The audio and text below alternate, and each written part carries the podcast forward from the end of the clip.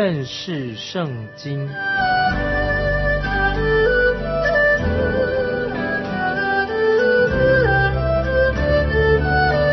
认识上帝的话，把上帝的话带到全世界。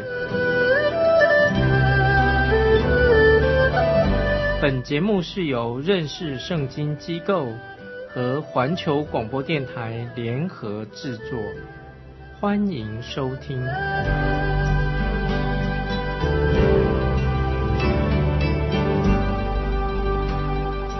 亲爱的听众朋友，你好，欢迎收听认识圣经。我是麦基牧师。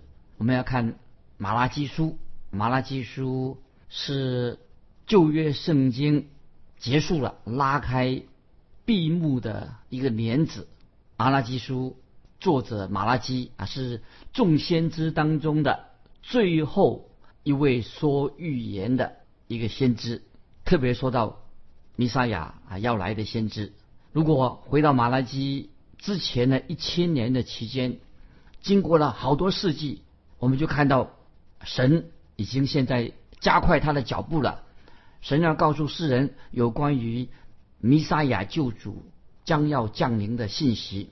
先知马拉基他是就是最后的一个发言人，告诉说世人说弥撒亚救主快要来了。我喜欢把他把马拉基当做神的发言的播音员啊，他是播音的为神发言的播音员。他好像在说四喜约翰要在四百年之后。你们会听到四喜约翰的声音。如果还要等四百年，会不会很久很久了？等了太久了吧？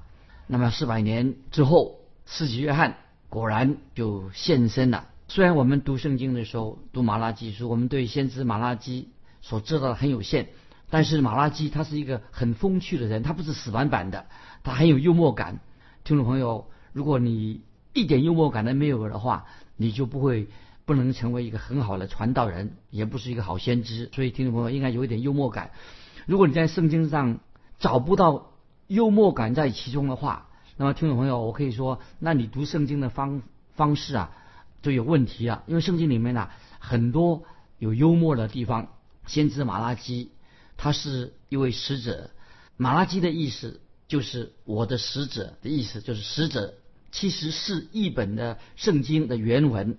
他把这个使者译为天使，他说天使就是使者的意思。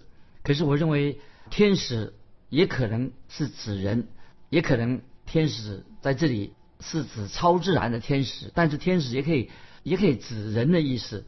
有些古代的教父认为马拉基马拉基这三个字啊，就是指一个属灵的天使。所以古代有些教父出奇的教父，他认为啊。天使啊写了马拉基书啊，但是我认为这是毫无根据的。还有另外一种所谓的异端啊，是极端异端。那怎么说呢？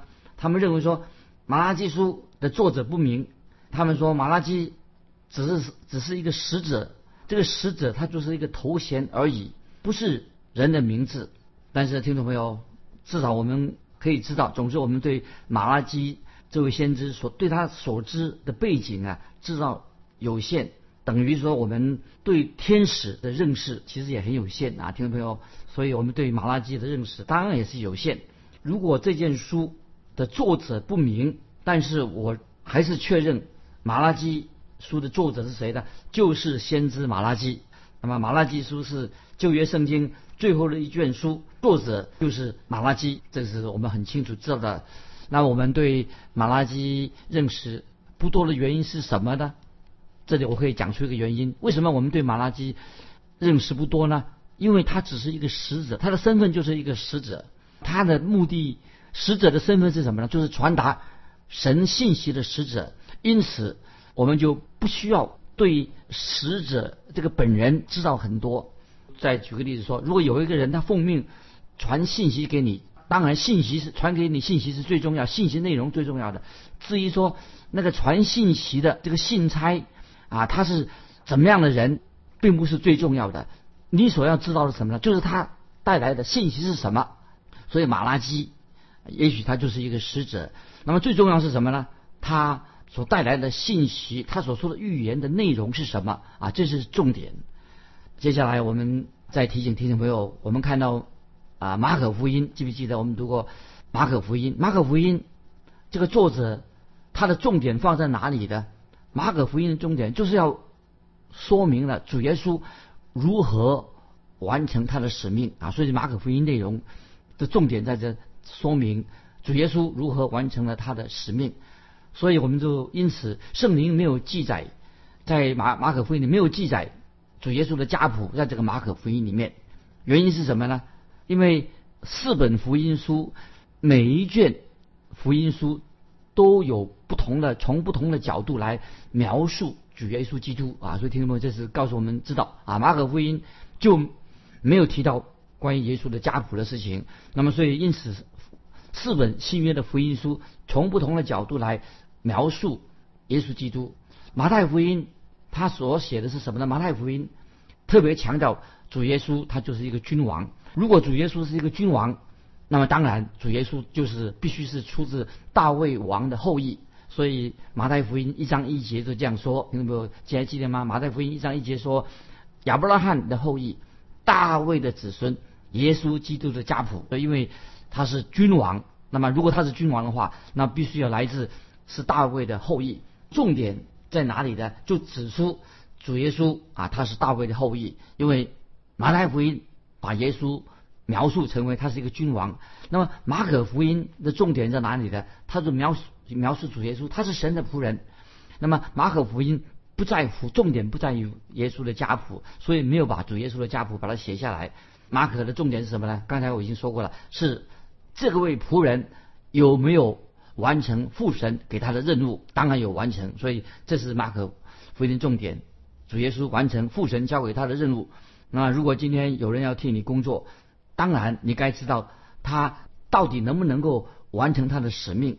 所以马可福音就指出主耶稣完成了父神所交代的使命。那么同样的，马拉基书旧约的马拉基是最后一卷书的重点在哪里呢？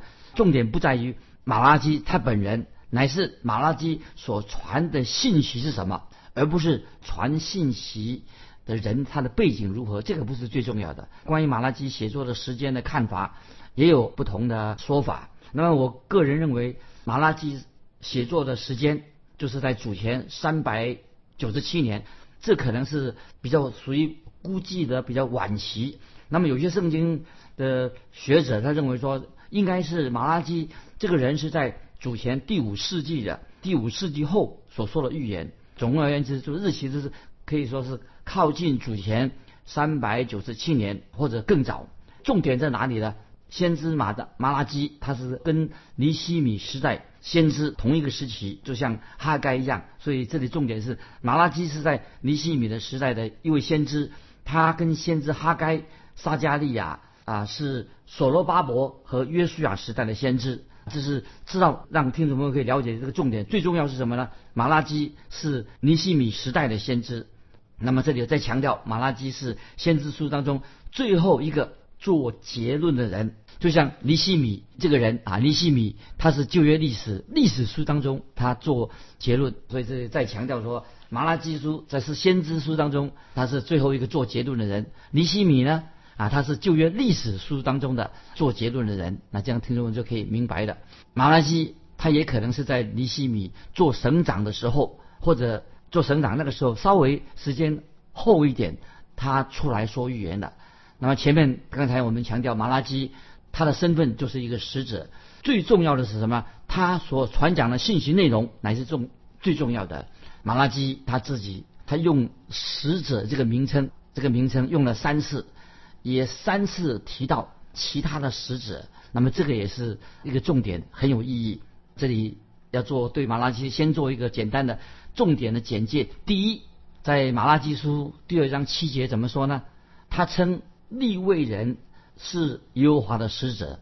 为什么这样说呢？马拉基书二章七节说，祭司的嘴里当存知识，人也当由他口中寻求律法。因为他是万军之耶和华的使者，是特别强调使者。马拉基书二章七节这里就提出使者的身份，这里指出他就是一个见证人，也见证什么？就是每一个教导神话语的人，可以说都是耶和华的使者。现在要翻到启示录，回忆这个启示录中，神给七个教会传讲信息，在启示录第二章一节，听众朋友翻到启示录第二章一节，想想看，神给七个教会的信息什么呢？二章一节启示录说你要。写信给以弗所教会的使者，这里很清楚的，所指的使者当然就是指教会，是指教会的使者，不是什么超自然的的那个灵体的天使，这里不是，就是简单的说，这个使者就是指人，或者说指教会的啊传道啊教会的牧师。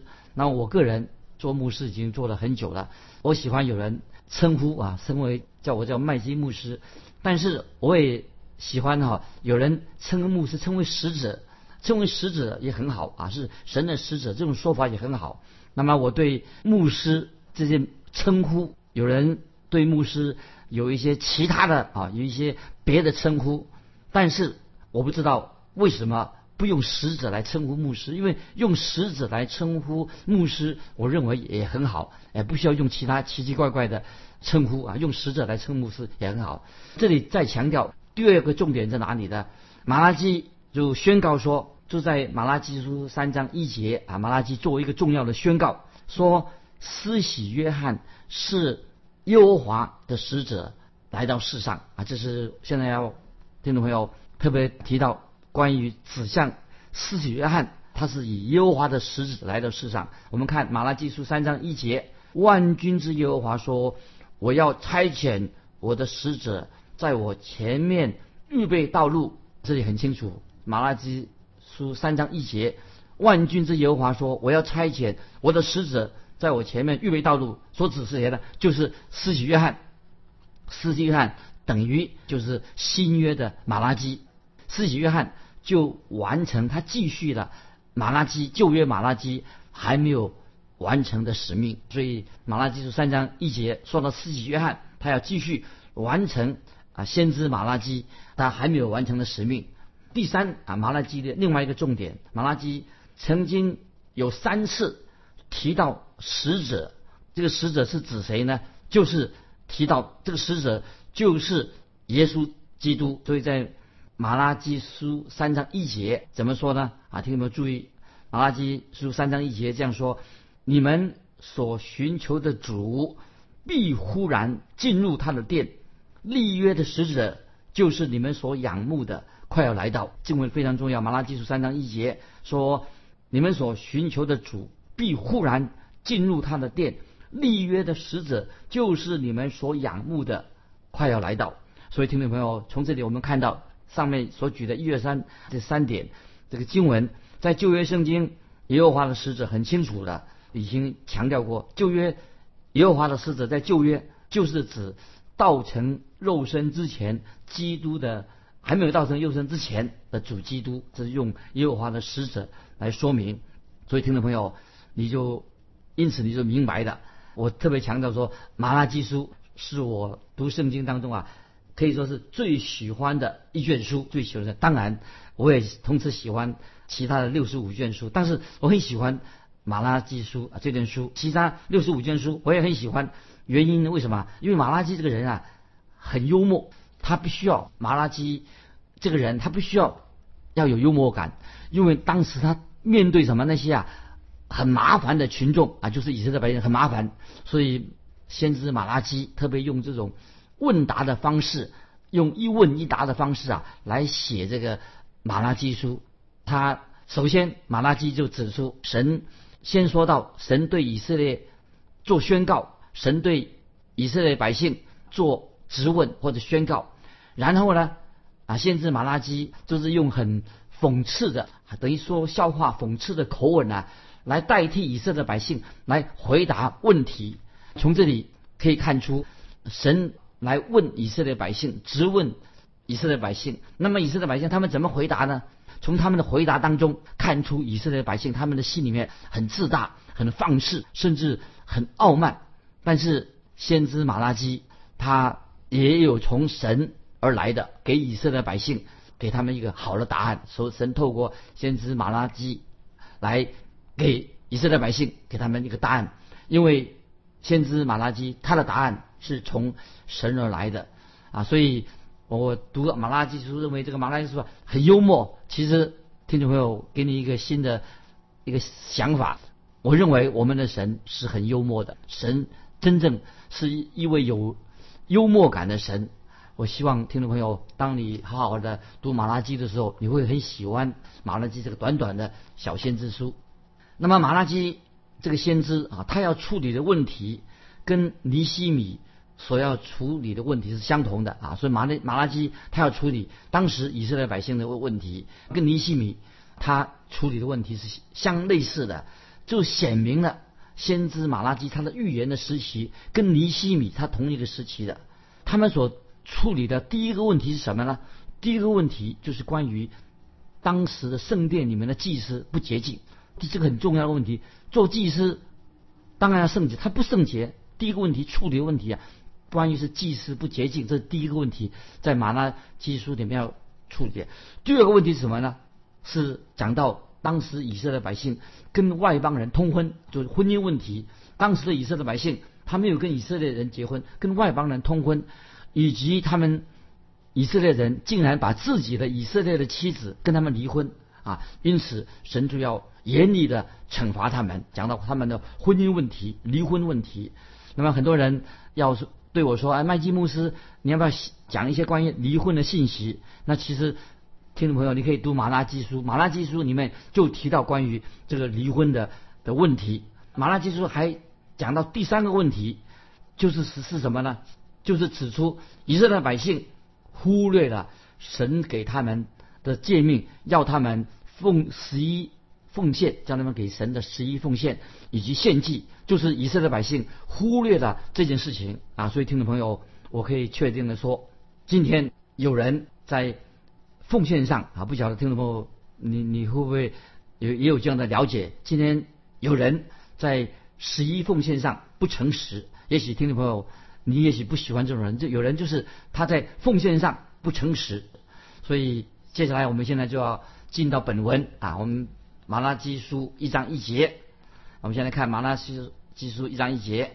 耶和华借马拉基传给以色列的末世，这里说到马拉基就是使者，神的使者的意思，他是从神而来的，最后的传讲信息给以色列百姓的这个使者。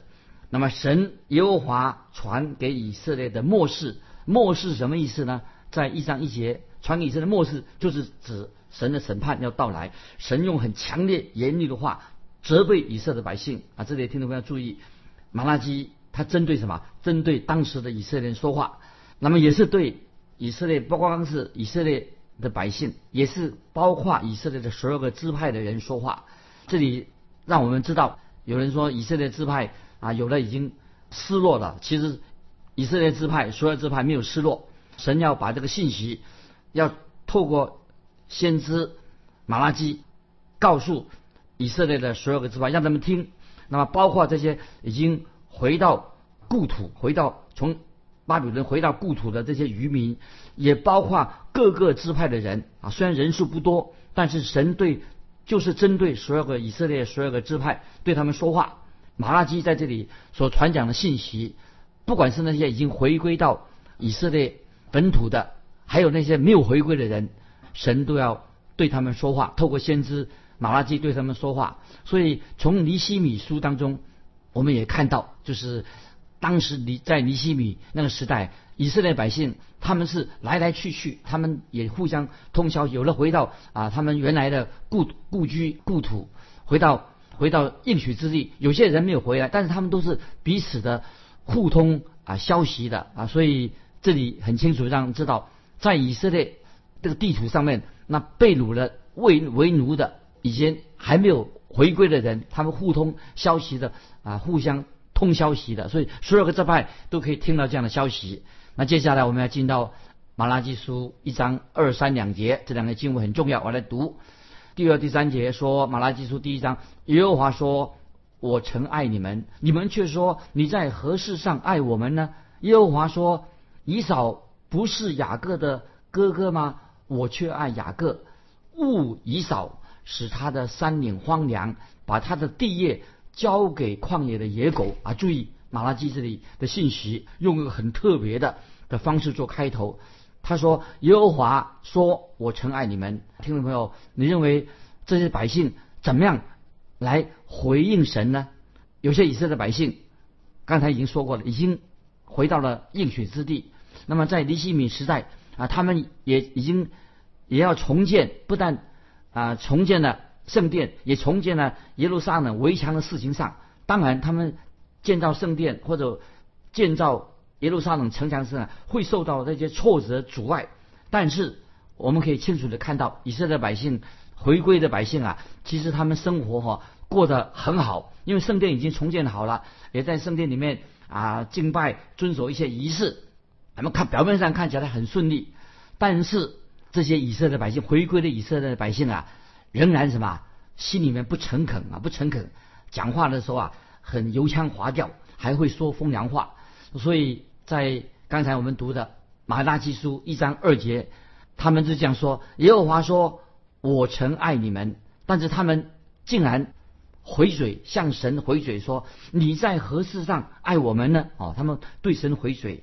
所以，听众朋友很难相信这些百姓竟然敢啊对神回嘴啊，就等于跟神争吵一样。说他说你在哪里看出神你爱我们呢？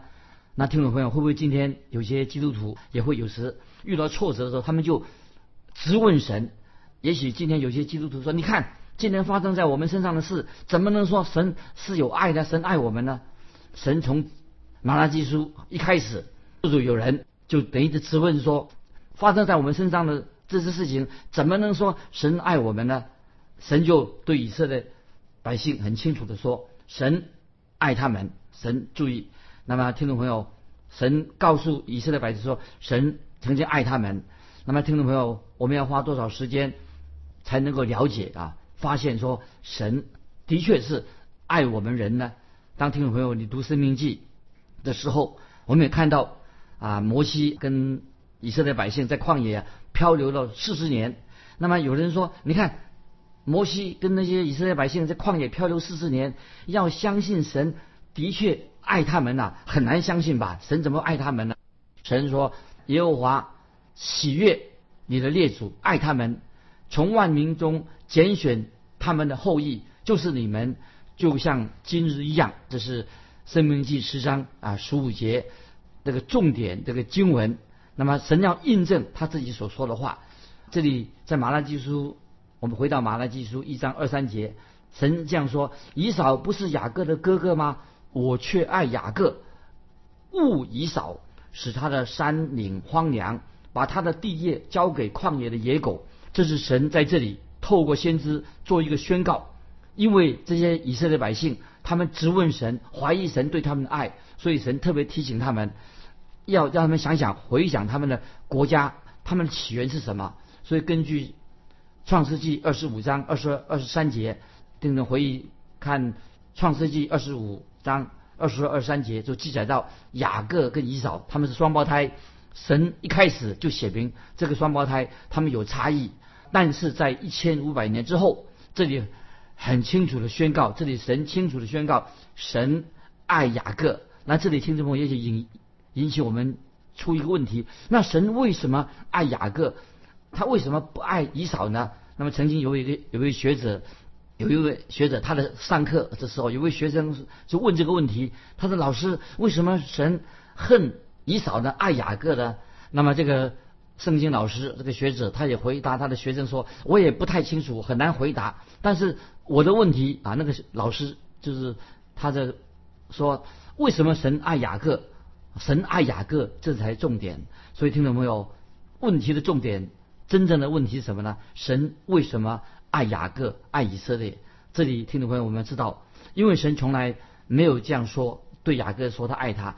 直到雅各和以扫他们两个两兄弟，后来变成一个大国，经过了很多很多年之后，神才对雅各对以色列说他爱他。所以神说他爱雅各。因为神已经明白雅各的心，那么神知道雅各他渴慕神，但是以扫他没有渴慕神，不是如此。